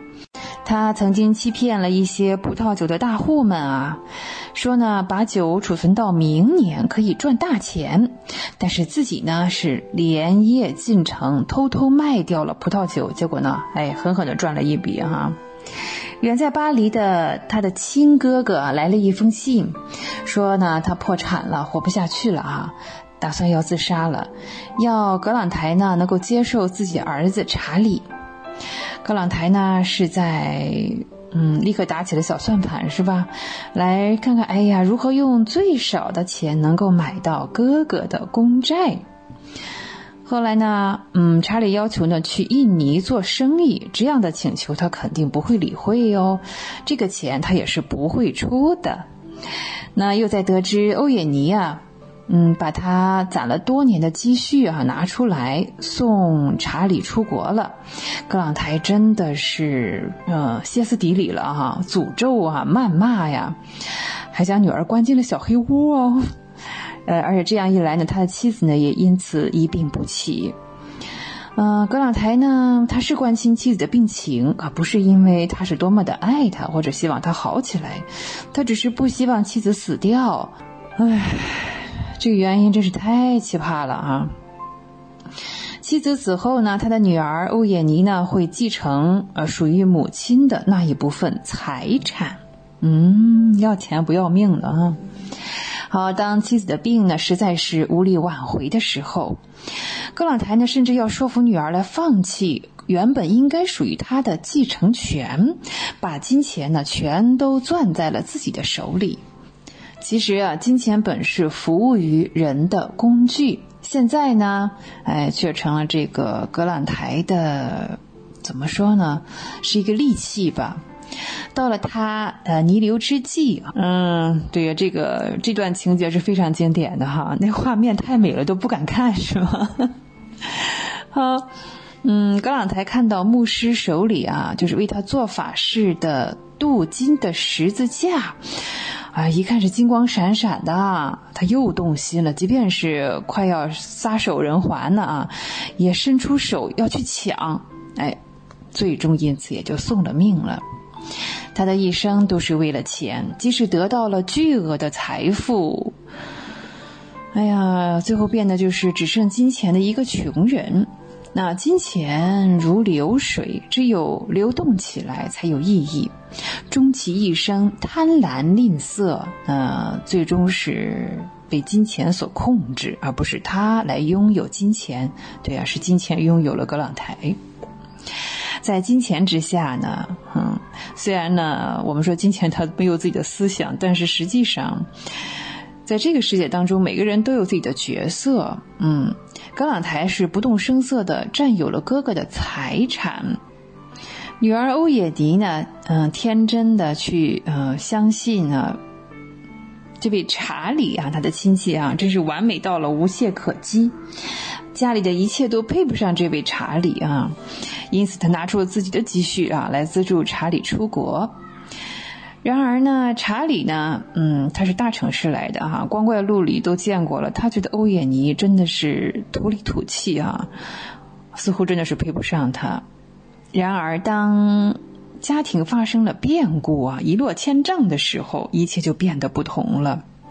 要不说呢，巴尔扎克自己也说。格朗台是拿着黄金去卖，而欧也妮呢，则是把黄金扔进了爱情的大海里。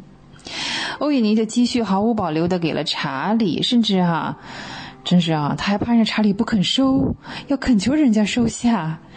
查理呢，把母亲留给自己的纯金的这个梳妆盒交给了欧也妮，说只有交给欧也妮保管才放心。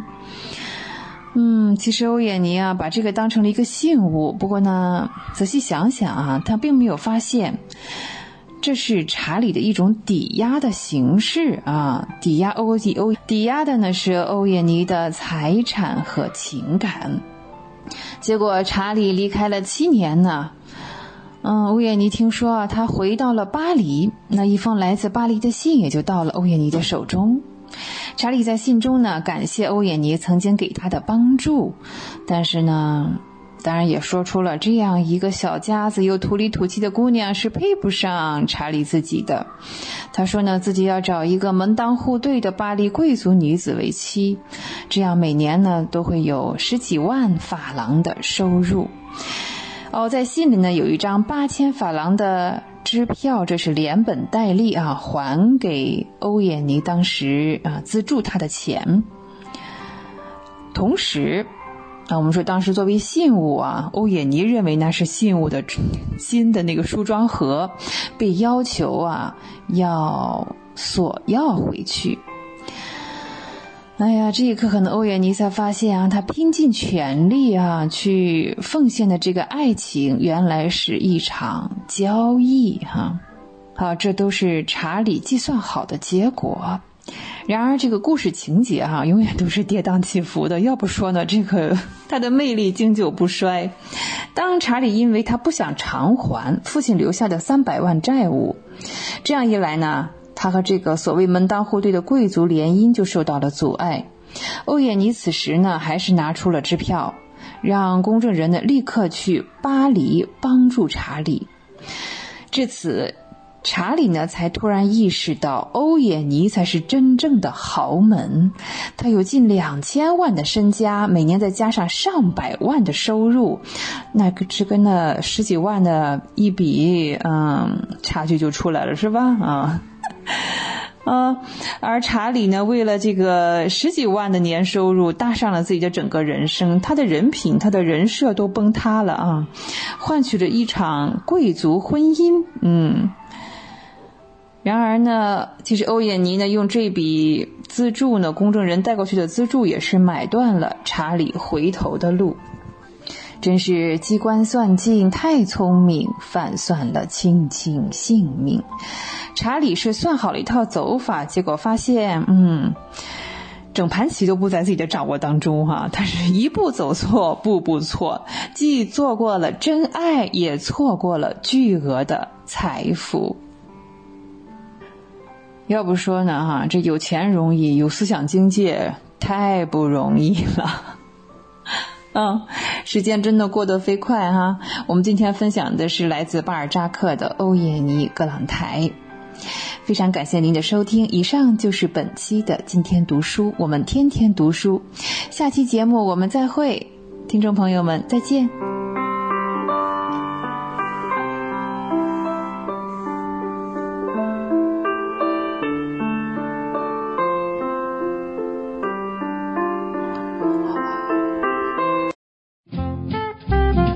正在收听的是怀卡托华人之声，调频立体声 FM 八十九点零，这里是新西兰中文广播电台节目。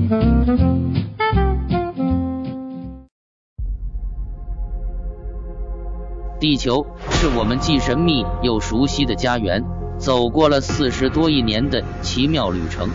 怀卡托华人之声《地球传奇》，了解我们对地球的探索。文明的兴衰简史，环境与人类的关系，科技的发展进步，开启一段各方角色在地球舞台演绎的故事。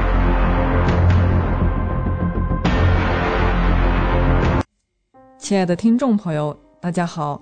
新西兰周一的晚上，感谢您继续守候怀卡托华人之声，我是主持人小峰。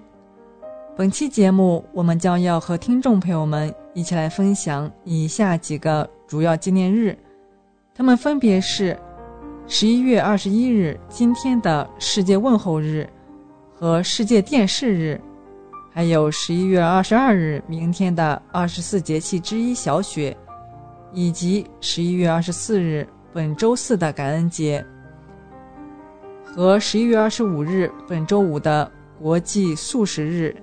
以及国际消除家庭暴力日。接下来，怀卡托华人之声的主播小峰就和您分享这一周精彩纷呈的节日。首先，第一个是十一月二十一日世界问候日。嗨，你好，今天十一月二十一日是第四十九个世界问候日，你向身边的人问好了吗？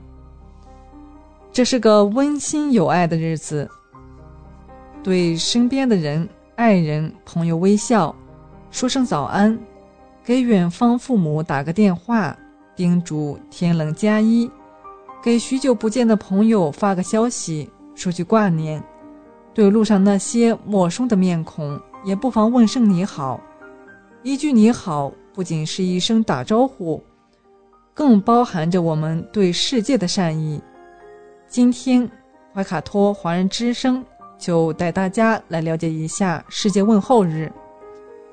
一九七三年十一月二十一日，第四次中东战争期间，为促进埃及与以色列之间的和平，来自澳大利亚的姆克马克与米切尔两兄弟自费印刷了大量有关问候的宣传材料，寄给世界各国政府首脑以及世界知名人士。向他们阐述设立世界问候日的重要意义。第一个世界问候日就此诞生。如今已有一百四十六个国家响应世界问候日，成为了一个全世界祈祷和平的节日。世界问候日已由最初的通过寄发问候信，呼吁和劝告有关领导人放弃军事手段。以和平方式解决分歧，呼吁世界名流为促进世界和平发挥作用，发展成为促进人类相亲相爱为主题的节日。问候日这天，早点回家吧，抱抱可爱的孩子们，给他们一个亲吻，蹲下来和他们聊聊天，给他们讲讲故事，看看他们的家庭作业，给家人打一通电话。向朋友问一声早安，对同事展露一个微笑，今天是问候日，言谈之礼从真诚问候开始，传递温暖。让我们从遇到的每个人开始。世界问候日，一个微笑，一声您好，我们一起努力，让这个世界充满暖意。下一个纪念日是十月二十日、二十一日，世界电视日。电视被称为二十世纪最伟大的发明。时至今日，网络如此发达，我们依旧习惯家中摆放一台电视，重大新闻、精彩赛事、艺术休闲、异域风情，足不出户，遍览古今天下事。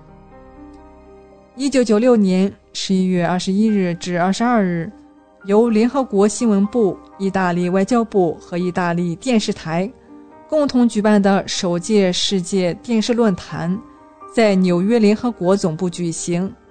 同年十二月十八日，第五十一届联合国大会通过第五十一杠二零五号决议，将首届电视论坛召开的日子。十一月二十一日确定为世界电视日。此后，联合国新闻部每年都在世界电视日前后在联合国总部举办世界电视论坛。一九二五年，英国人贝尔德成功研制出世界第一台电视机。一九五四年，彩色电视在美国面世，广播电视业迅速发展。到了上世纪五十年代中期。电视广播在国外已相当普及了，但是新中国建立后，我国却一直没有电视广播。一九五七年，新中国决定开发自己的电视广播事业，研制电视接收机的任务落在了国营天津无线电厂的肩上。为了完成任务，没有见过电视，也没有学过理论知识的。七一二厂的技术人员，硬是在没有任何专家指导的情况下，凭借拆掉一台苏联生产的电视样机，研究透这台样机的上千个零件，并一一复制出这些元器件，最后在一九五八年三月成功装配完成我国第一台电视样机。到了一九五八年三月十七日晚。我国电视中心在北京第一次试播电视节目。实验大厅里摆放着苏联和我国的电视样机。晚上七点，我国第一台电视机荧幕上清晰地出现了广播员的图像，并伴随着洪亮的声音。样机试用考核百分之百通过。我国第一台黑白电视机研制成功了。周总理为它命名为“北京牌儿”。在研制生产华夏第一屏这一巨大荣誉的鼓舞下，七二厂再接再厉，相继于1971年研制生产了我国第一代彩色电视机，在1979年建成了我国第一条彩电生产线。如今，虽然北京牌电视已不再生产，成为了一代人的回忆，但我国的电视产业却仍在蓬勃发展。二零二零年，我国彩色电视机产量已经突破一点九亿台，产量占全球百分之七十以上。激光电视、四 K 电视等先进技术不断发展。从曾经唯一的娱乐工具到如今的智能大屏终端，电视依旧是每家每户不可缺少的那个电器。无论手机里的信息多么丰富多彩，晚上回到家和家人围坐在一起看电视，依然是很多人最温馨的生活习惯。下一个是十一月二十二日的节气小雪，每年的阳历。十一月二十二日或二十三日，就是到了北半球二十四节气中的小雪时节。老祖宗说：“小雪气寒而将雪矣，地寒未甚而雪未大也。”也就是说，到了小雪的时候，由于天气变冷，降水会由雨变成雪。但由于这个时候天气还未到最冷的时候，所以雪量还不会太大，所以被称为小雪。今年的小雪是在公历的十一月二十二日。那么今年的初雪会在什么时候呢？小雪时节是否降雪，又预示着什么情况呢？老祖宗有“小雪雪漫天，来岁是丰年”的说法。说的便是，如果小雪时节有降雪，那么来年必然是个丰收的年景。不仅如此，小雪的雪量也是老祖宗预测天气情况的一个指标。民间有“小雪节到下大雪，大雪节到没有雪”的说法，就是说，如果小雪下的是大雪，那么便预示着大雪时节到来的时候，便不会有太大的雪降临了。而小雪没有雪，会预示着来年的年景不太好。民间有“小雪不见雪，来年长工歇”的说法，意思就是说，如果小雪时节没有下雪的话，来年的收成便不太会好。在地主家工作的长工，也会因为田里的工作量变小，而闲在家里。之所以有这样的说法，是因为小雪无雪。预示着这年是一个暖冬，而暖冬便会使来年春耕遭受更多的病虫害，而影响收成。民间老祖宗也有“小雪大雪不见雪，来年灭虫忙不彻”的说法，便是在说小雪无雪会造成来年虫害肆虐的情况发生。民间还有。小雪大雪不见雪，小麦大麦力要别的说法，同样也是在说小雪大雪无雪，会对来年的农业生产造成不利的影响。小雪不下雪，还能预示着往后的天气，甚至是来年的天气。老祖宗有着“小雪见晴天，有雪到年边，小雪晴天，雨至年边”的说法。这便是民间老子在总结的。小雪如果是个大晴天，那么如果想要有降水，那就要到春节左右了。而这个时候往往已经是立春前后，所以小雪见晴有可能会造成降水不均的情况，从而影响到农田里的收成。小雪时节，北半球天气虽冷，但胃里却是暖暖的。初入严冬，天气阴冷，正是温补御寒的时候。在北方，小雪时有吃涮羊肉的习惯。冬腊风烟，蓄御冬，冬季天干物燥，是加工腊肉的好时机。所以在一些地方，过了小雪，农家便开始动手制作春节时即可使用的香肠腊肉。腊肉腌好，意味着团圆的时候快到了。在南方一些地方，还有农历十月吃糯米糍粑的习惯。小雪节前后，土家族还有吃刨汤的风俗。刨汤是用鲜肉精心烹饪的一种美食。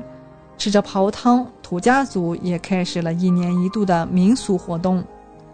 老祖宗在数千年的生产生活中总结出来的经验。至今仍然对我们有着十分重要的指导作用，是老祖宗留给我们的宝贵文化遗产。下一个节日是十一月二十四日感恩节。感恩节并非西方国家的标配，更多的是美国和加拿大的传统节日，是由美国首创的。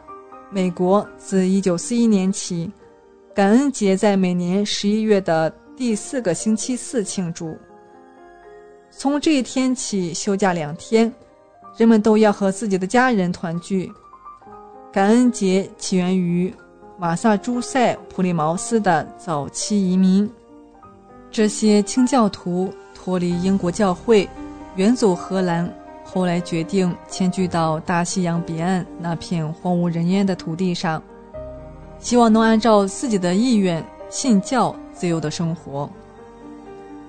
著名的五月花号船，载满不堪忍受英国国内宗教迫害的清教到达美洲，他们处在饥寒交迫之中，丧生一半。这时，心地善良的印第安人给移民送来了生活必需品，还派人教他们怎样狩猎、捕鱼和种植玉米、南瓜。移民们按照宗教传统习俗。规定了感谢上帝的日子，并决定为感谢印第安人的真诚帮助，邀请他们一同庆祝节日。美国圣诞节采大采购一般是从感恩节之后开始的。感恩节是每年十一月的第四个星期四，因此它的第二天，也就是美国人大采购的第一天。在这一天，美国的商场都会推出大量的打折和优惠活动，以在年底进行最后一次大规模的促销。因为美国的商场一般以红笔记录赤字，以黑笔记录盈利，而感恩节后的这个星期五，人们疯狂的抢购，使得商场利润大增，因此被商家们称作“黑色星期五”。商家期望通过这一天开始的圣诞节大采购，为这一年获得最多的盈利。由感恩节衍生而来的感友节又是什么？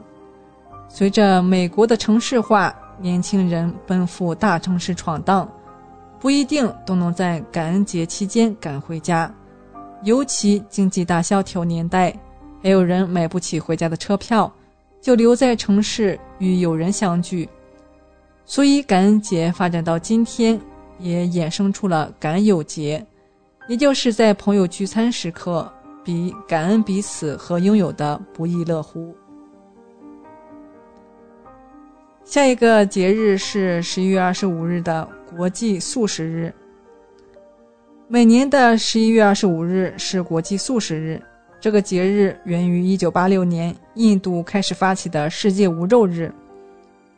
在这个素食日发起的第一年，就有近千万人共同响应，许多肉类加工厂停止宰杀，饭店、医院、学校、监狱等机构在当天供应全素食食品。近年来，在全世界范围内，越来越多的机构和团体在倡导素食、健康。与环保的理念，诸如像比尔盖茨、扎克伯格、詹姆斯卡梅隆、娜塔莉波特曼，以及国内的李连杰、周迅、孙俪、黄磊等等很多在商界、演艺界的知名人士，也在以身示范、身体力行的积极宣传、倡导素食、健康的生活理念。其实，国际素食节并不是只有素食者才能过的节日。对于关心地球命运、生态环保、公益的数亿爱心人士，都积极参参与其中。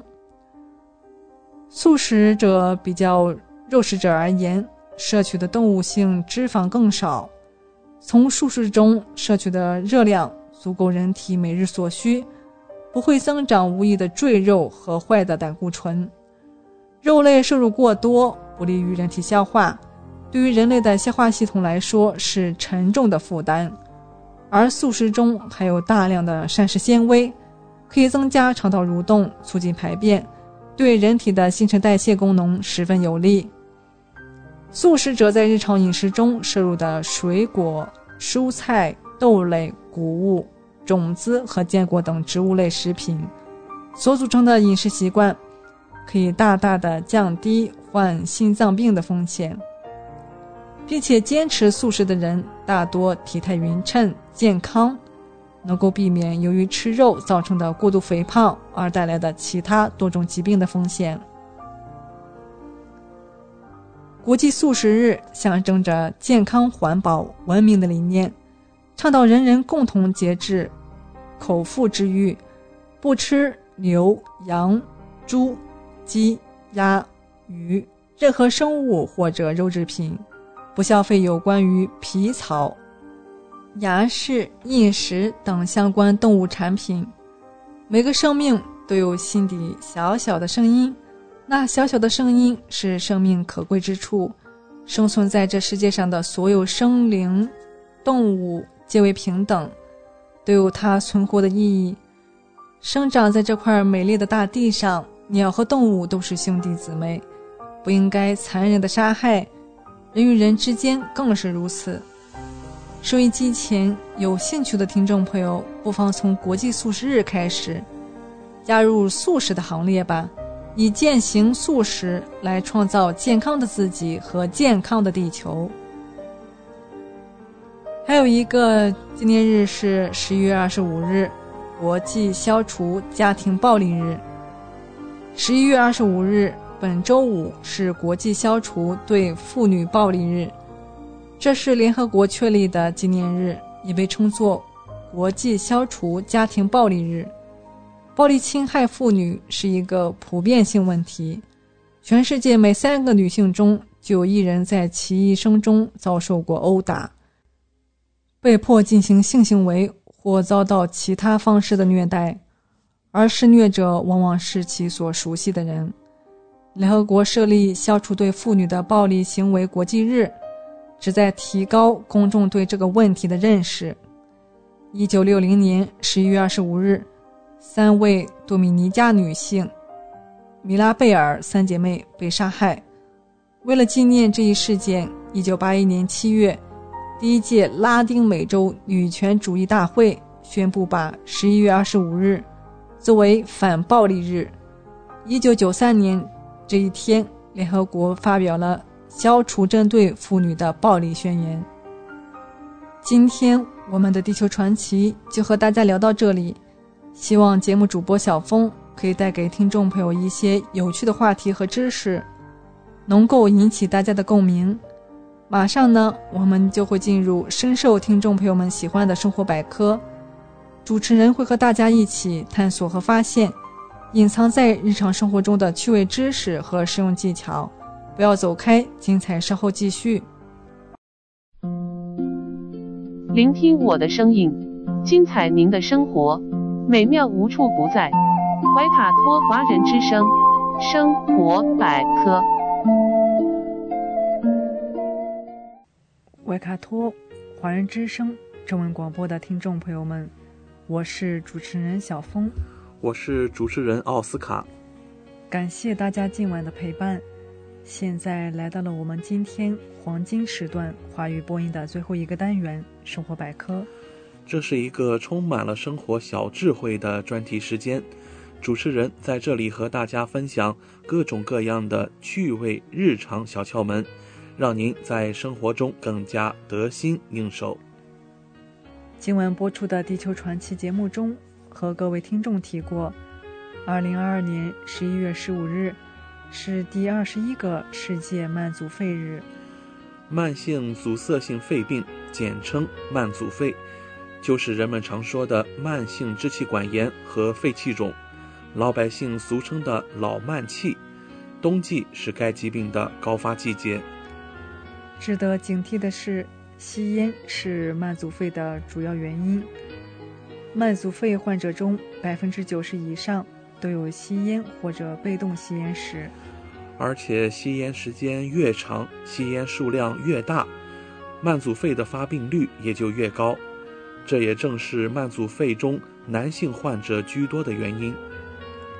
如果常年吸烟或吸二手烟，或者冬季在空气质量不佳的时候出现慢性咳嗽、咳白痰、胸闷气短的症状，就应该有所警惕。另外，该病的发病还与反复呼吸道感染、哮喘病史、遗传、年龄等相关。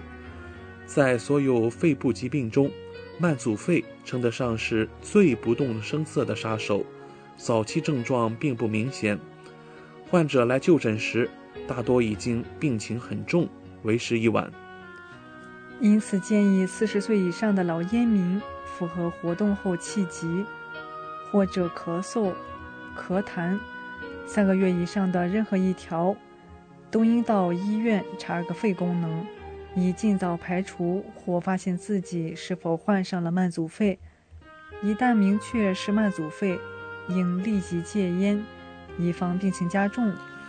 另外，如果有慢性支气管炎病史的患者，咳嗽两年以上，每年咳嗽累计超过三个月，排除其他疾病导致咳嗽后，也应考虑是否患上了慢阻肺。心脑血管病、恶性肿瘤、慢性呼吸系统疾病和糖尿病被世界卫生组织并称为四大慢病。在中国，慢阻肺已成为慢病防控的短板。中国工程院院士、中日医院院长王晨在日前召开的呼吸专科医联体慢阻肺协作组成立大会上说。慢阻肺在中国具有高患病率、高致残率、高病死率和高疾病负担的“四高”特点，已成为非常严重的公共卫生问题。而且，支气管哮喘不同于慢性支气管炎，慢性支气管炎在刺激因素消退后，气道管腔大小可以恢复到正常大小。而长时间支气管哮喘，则会造成管腔狭窄不可逆，因此病情会越来越严重。最后呢，患者的依从性是决定哮喘病疗效好坏的关键因素。改善依从性对哮喘愈后的影响，远大于改变某种特定治疗。吸烟为疾病的起因及病情加重的主因，因此务必戒烟。保持空气清新，要保证患者居住的环境有清新的空气，避免接触厨房的油烟。慢性肺患患者大部分都是中老年人，抵抗力低下。当环境温度下降时，要注意保暖，及时增加衣服。室内温度要保持相对稳定，过冷及过热对患者都不利，避免受凉。不要因受凉而引起感冒。经常进行体育锻炼，对预防慢阻肺有很好的作用，能提高患者的免疫能力，改善呼吸功能。适当的散步、打太极拳对身体有好处。当呼吸困难和疲劳时，应休息。急性加重期患者暂不宜进行体育锻炼。另外，锻炼应该循序渐进。逐渐增加活动量，气候寒冷时也应该避免室外活动。在今晚《地球传奇》中，我们还提到，十一月十九日，本周六是第十个世界厕所日。听众朋友，您知道过去二百年中，医学界最大的里程碑是什么吗？英国医学杂志给出的答案是厕所系统，也就是现代卫生设备。统计显示，人生超过一点五年的时间在厕所度过，一个人一年要上两千五百次厕所，每天约跑六到八趟。在这里要提醒广大怀卡托华人之声听众朋友，上厕所玩手机易使厕所里的大肠杆菌、沙门氏菌等会附着在手机上。并通过接触沾到手上传播疾病，还有发生在厕所中的意外和紧急情况也时有发生。有多少人在冒着生命危险上厕所？每天都要用的厕所，您重视过吗？这些关于厕所的知识，您都知道吗？我们一起来看。人一生在卫生间的时间累计超过一点五年。专家保守计算，假如按七十岁算，每天六次小便，一次大便，小便以每次三分钟计算，大便以每次十分钟计算，累计就会有一点五年的时间在厕所。如果你在玩手机、看书，这个时间还会更长。每天都见面的厕所，您重视过吗？日常生活中，卫生间可能是家中使用频率最高的地方之一，刷牙、洗脸、洗澡、排泄。但厕所也可能是家里最容易藏污纳垢的地方。那为什么要设立世界厕所日呢？联合国大会于二零一三年确定十一月十九日为世界厕所日，帮助人人享有环境卫生。在去年世界厕所日的主题就是重视厕所，更要注意清理厕所与人体接触的表面。厕所内部和马桶的清洁是有效的防护措施，尤其注意马桶座圈、马桶盖等。厕所应定期通风换气、清洁消毒。大部分微生物对温度、湿度都非常敏感，厕所通风有效调节温度和湿度，减少空气中微生物的浓度。这里要提醒怀卡托华人之声的听众朋友，冲马桶时记得把马桶盖合上，使用完后应关盖冲水，可对马桶进行消毒。有效降低感染风险。卫生间里要注意别放八四消毒液。很多人喜欢在卫生间存放八四消毒液、空气清新剂等化学品，但卫生间空间相对狭小，空气流通较差，一些化学品很容易扩散形成气溶胶，高浓度吸入对人体有害。家用的化学品可以放置在小空间内，比如较密封的小柜子、密封瓶口，并适当减少存放数量。那相信收音机前的听众朋友还经常会发出一种疑问：到底是蹲厕还是马桶好呢？其实啊，适合的更好。我们首先来看蹲厕，如果是在公共场合蹲厕更卫生。避免污染和交叉感染，而马桶的好处是解放双腿，特别适合不能下蹲、不能长时间下蹲的虚弱人群、孕妇、术后等特殊人群。我们蹲马桶时可上半身略前倾。马桶有一个小缺点，就是作为排便，使粪便的重力作用减弱，无助于排便。解决方法就是排便时上半身落前倾，或者脚下垫上十五厘米到二十厘米的脚凳。在今晚生活百科的尾声，我们带给各位听众一份厕所安全出入攻略。我们来看啊，厕所也是家中最容易出事的地点。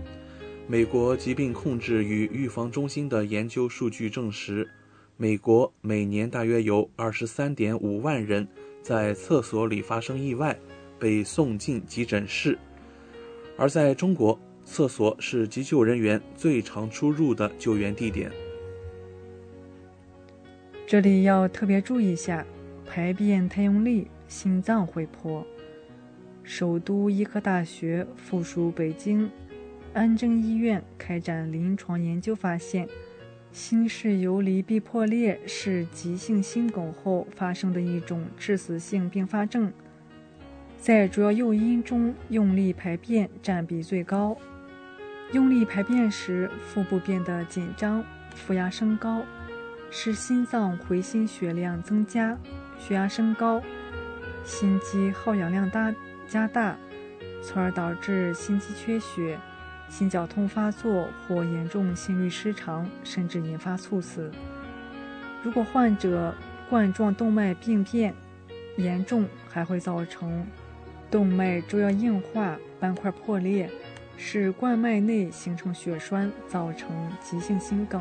嗯，我们再来看另外一个事故高发地——便池和马桶的位置。如果起身太快，就会头晕眼花。心脏血管病患者如果蹲厕所时间过久，排便结束后快速站立，容易诱发短暂性脑缺血，发生头晕、眼花、摔倒，而且年龄越大的人越容易受伤。美国疾病控制与预防中心专家指出，六十五岁以上的老年人坐下或离开马桶的动作很危险，尤其是八十五岁以上的老人。一半人是在大小便时受伤的，更要注意水多地滑，一不小心就摔了。研究显示，卫生间最易滑倒的时刻是迈出浴盆或走出淋浴间的一瞬间，受伤比例占到总数的百分之九点八。很多老人跌倒后容易出现骨折，本来就有冠心病等心脏问题的人，会因猝不及防的摔倒诱发心绞痛，需立刻急救。我们再来看淋浴间和洗手台的另一大隐患：温度变化大，血压稳不住。多数厕所是密闭环境，长时间待在其中，本身就容易引起大脑和心脏缺氧。沐浴后如不注意保暖，冷空气刺激皮肤，血管收缩，血压就会上升。最后，我们来看一下上厕所的一组安全数字。哈佛大学遗传学家加利·拉夫昆表示，在延长人类寿命中的诸多因素中，厕所是最大变量。怎样让你家厕所变得更安全呢？我们首先来看，每次蹲厕所时间应控制在十分钟。如果超过十分钟还没排出来，就别太强求。老人若很难在十分钟内解决，可站起再坐下，把时间隔开，绝不能一次蹲坐半小时。已经有痔疮的病人更应缩短排便时间，建议不超过三分钟。排便角度要在一百到一百一十度。当直肠肌与直肠形成的肛肠角度越大，直肠越直时。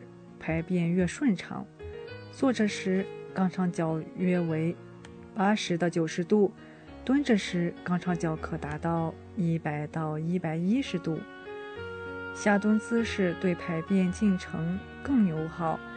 在坐着排便时，如果感到困难，脚下可以踩个小板凳，上身微微前倾。我们来看厕所必备的两种设备。那就是扶手和防滑地砖。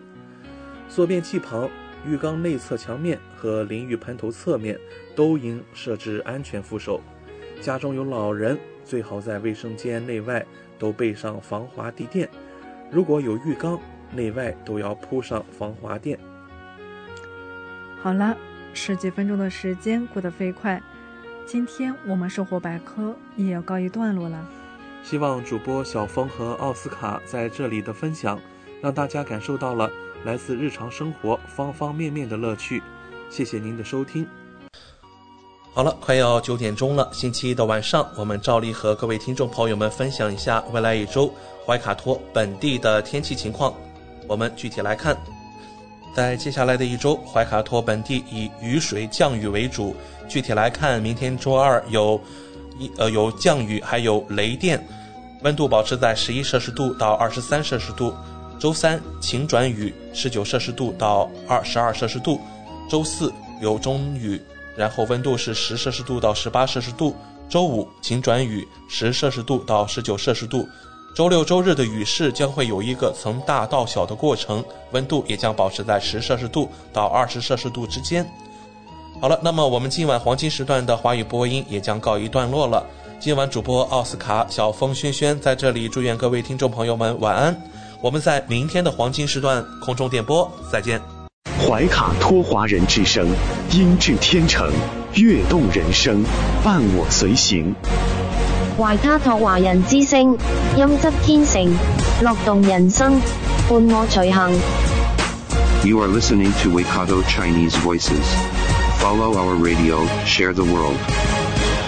您正在收听的是 FM 八十九点零怀卡托华人之声广播电台节目，我们在新西兰为您播音。